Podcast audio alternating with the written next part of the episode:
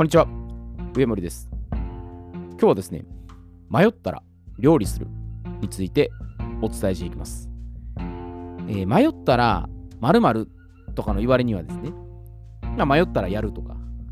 迷ったら寝る、迷ったらやめる、迷ったら買わないとかですね。まあいろいろな使い方があると思うんです。で、これどれが正解とかではなく、まあ、最終的には自分の心の声に従ったらいいんですよ。でただし、ストレスを感じているときは、IQ 下がっているので、まあ、控えた方が賢明です。だから、爬虫類脳さんがもう興奮状態で焦っていて、適切な認識と判断ができてない状態なんです。でそこでその短期的欲求に飛びつくと、その瞬間は満たされるんですけど、時間の経過とともに後悔の念が出てくるんですね。だから、家とか車とか、まあ、高級家具とか、まあ、冠婚葬祭もそうですね。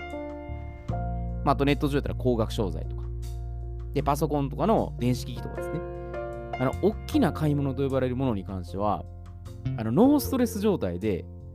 考慮することなんです。で、これストレスがあったまま決断しちゃうと、やっぱよからぬ方向にどんどん行くんですよ。借金とかまさにそうなんですよ。IQ 下がった状態でお金の決断とかすると、もう泥沼にはまって抜け出せなくなるんです。で、今回はこれ決断する方法ですね。だから何かに迷ってるんであれば、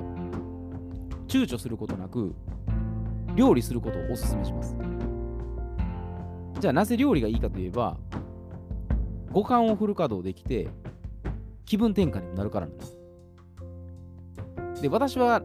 六感見た直感タイプなんで、まあ、宇宙のこととかね、まあ、瞑想とか精神性とか、まあ、フィーリングとかがすごい好きなので、まあ、抽象的な表現になりがちなんです。だからそれゆえに感覚で分かる人には伝わるんです。で、反対的に、反対にですよ、具体的に想像できて、リアルで体感したい方には全く伝わらないんです。逆もしかりです、だから自分の五感レベルを向上させる意味でも、これ料理は最適なんです。でもところが、普段ビジネスですね。あの五感を使う場面っていうのは、ある程度限られてるんです。相当意識して落とし込んでいかないと、こう抽象的表現を多用して、ふわふわした状況になるんです。特にオンライン上でこう無形の商品、サービスとかを展開するとなれば、これなおさらなんですよね。だから形として触られない、こう触れられない状況をすぐに想像できる表記にしてですね、相手に伝わるようにしないと、理解不能状態になるんです。で私もこの五感で伝えるってことが結構苦手なんですよ。つい曖昧にぼかした伝え方をしてしまうんですね。で、まあ、料理っていうのは、まあ、その点無意識でもね、五感を体感できるようになってるんです。だから料理以外の分野だったら、まあ、視覚、聴覚、触覚ぐらいまではね、まあ、大方認識はしてるんですよ。でもなんか嗅覚とか味覚っていうのは、実際に体験するか、もうリアルに想像するかになってくるんです。だから梅干しとかレモンとか思い浮かべたら、多分嗅覚とか味覚がね、まあ、想像できると思うんですよ。また部屋にアロマとか置いても、まあ、ある程度そういう匂いとかね、まあ味はちょっと舐めないとわからないですけど、まあ、大体わかります、だからビジネスでもこれ同じように活かしていくことなんです。じゃあどうしたら相手に対してその五感を使ってね、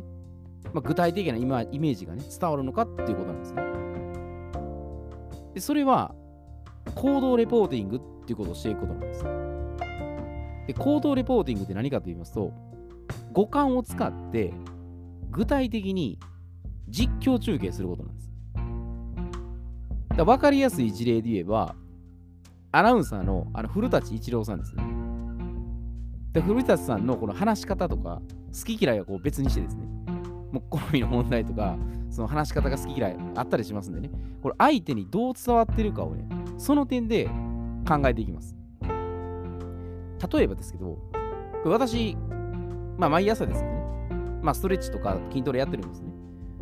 でこれをですよ。まあストレッチなんですけど古舘さん風に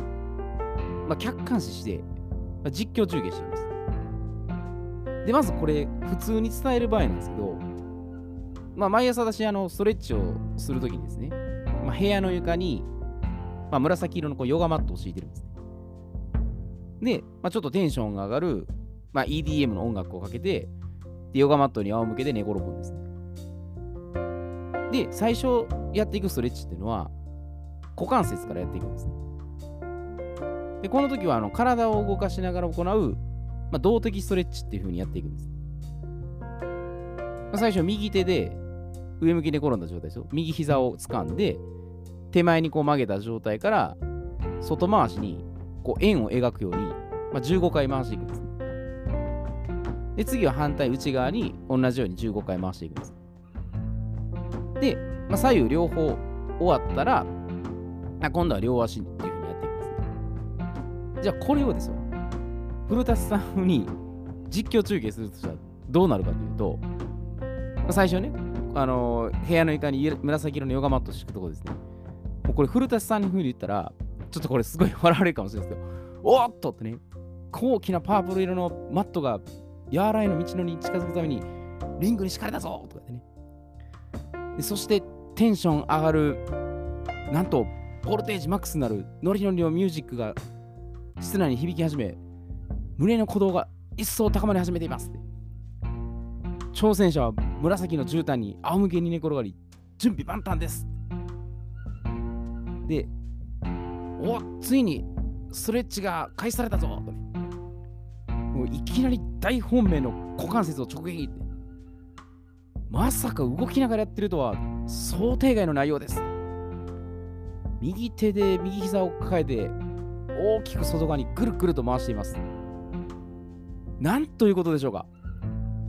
股関節がパキパキなる音が室内にはっきり聞こえてきます。こんなストレッチは見たことがないぞ。ストレッチの概念が一気に覆された瞬間だ。しかも挑戦者の額からは透明なしょっぱい雫が鼻を降りて口の中に入ろうとしてるぞ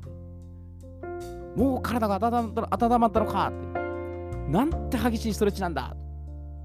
っていう風な感じですね。まあ、こう実況中継していくわけですね。で、まあ、実際のストレッチはね、ものすごくゆっくり行ってるんです。その古舘さんが実況中継するんだったら、まあ、こうだろうなっていう。いや、もっと違います違うかもしれませんけどね。まあ、ちょっと大げさにね、これ想像しながらやってみたんですね。で、もちろんこれ言葉だけで、あの五感伝えながらやっていくと、まあ、ある程度想像はできると思うんですね。でも実況中継で相手に生の今の現場をレポートするように伝えていったら、より頭に入っていきやすいんですね。リアル感が伝わってくるんですよ。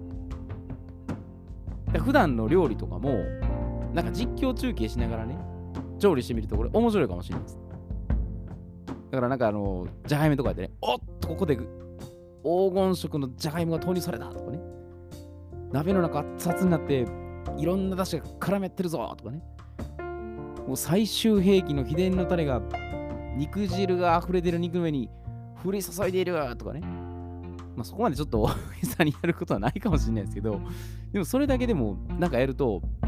五感の練習にはなると思うんですね。実際そのややるかやらないか、あの個人のお任せですけど、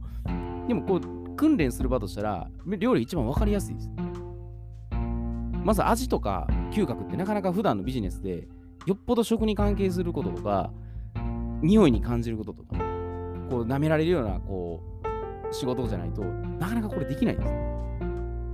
だからいかにこの五感を、まあ、自由自在に使いこなせるかなんです。だから普段からこの五感使うには、まあ、料理が本当に一番最適なんです。で、こう調味料のこう配合方法とかも、もう五感全部試していくうちに、やっぱ出来上がっていくんですね。あ、この時この味は、まあ、塩か入れたり、砂糖を入れたりとか、ちょっと唐辛子入れた方がいいいいなとかね。いろいろ分かってくるんですよ。だからビジネスも、まあ、試行錯誤のテストをしていくことで、まあ、いい結果にはつながるんですね。でするとやっぱ料理ってこれ本当に最強の、まあ、修行法だと思うんですよ。だからまあ気分転換でもちろん料理するのもね、すごいいいことなんですけど、これなんかこれビジネスにちょっと使えるなとかね。いや無理やりそのビジネスに持っていく必要もないですけど、でもご飯をこう研ぎ澄ますんであれば、あの料理が一番本当にね、最適だと思うんですよ。毎日ね、料理してる人っていうのは、こういう五感がすごい研ぎ澄まされてるので、まあ、男性も最近ね、こう料理やっぱする人も結構増えてると思うんですよ。女性がして男性はしないっていうのもちょっとこれも固定した考え方なんでね、あの特にやらない、料理やらない男性は、一層これ料理やった方が、あのいろんな体験してね、あの身につくことができると思うんで、結構面白いと思うんですよね。自分でこうやりながら、ああでもない、こうでもないってやっていくうちに、パンとそこでね、あビジネスのことでひらめくかもしれないです。でももちろんやってるうちにこれクリエイティブになるんですね。これさっきの調味料の配合もそうですし、こことここでこうなったら違うかもしれない。最初だからレシピ見ながら、レシピ通りにやっていったら作れるんです、ね。それ、マニュアルとかと一緒だと思うんです最初やっていったらその通りできるんです。で、だんだんだんだん今度は自分風に、まあ自分の合う合うものにですね、こうカスタマイズしてアレンジしていくんですよ。これが主張りですよ。守って破って最後離れるっていう。そうやっていくと、あ料理から結構いろんなところが見出せたりするので、あのー、本当に迷ってる時とか、もしくはストレス溜まってる時、あのそういう時は、まあ、料理やるのが非常におすすめじゃないかなと思います。もちろんその行動レポーティングしながらですね、まあ、自分の普段の行動とかもちょっと実況中継しながらやってみたらいいですね。靴下履くときにどういう感じで実況中継するかとか。なんかほんまに些細なことなんです。でもやってみたら、あ意外と自分が五感普段あんまり扱ってなかったなとかね。で、この場合、まあ、目で見て鼻で嗅いでね、耳で聞いてとか、そういうのを具体的に落とし込んでいったら、多分こういう文章を書くときとか、相手に伝えるときも、より具体的にね、伝わりやすくなるんですね。ほわほわっとした感じがなくなってくるので、でもちろんその抽象的なとこも必要なんですよ。最後まとめたりしているときには、パーツをこうまとめたり、ね。ただ伝えるときにこういうふうに具体的にやっていくと、まあ、相手が想像して分かりやすいので、まあ、ぜひこの迷ったり悩んだりとかしたら、まあ、気分転換も兼ねて、まあ、料理してみたらいいんじゃないかなというふうに思います。えー、では今日はこれで失礼いたします。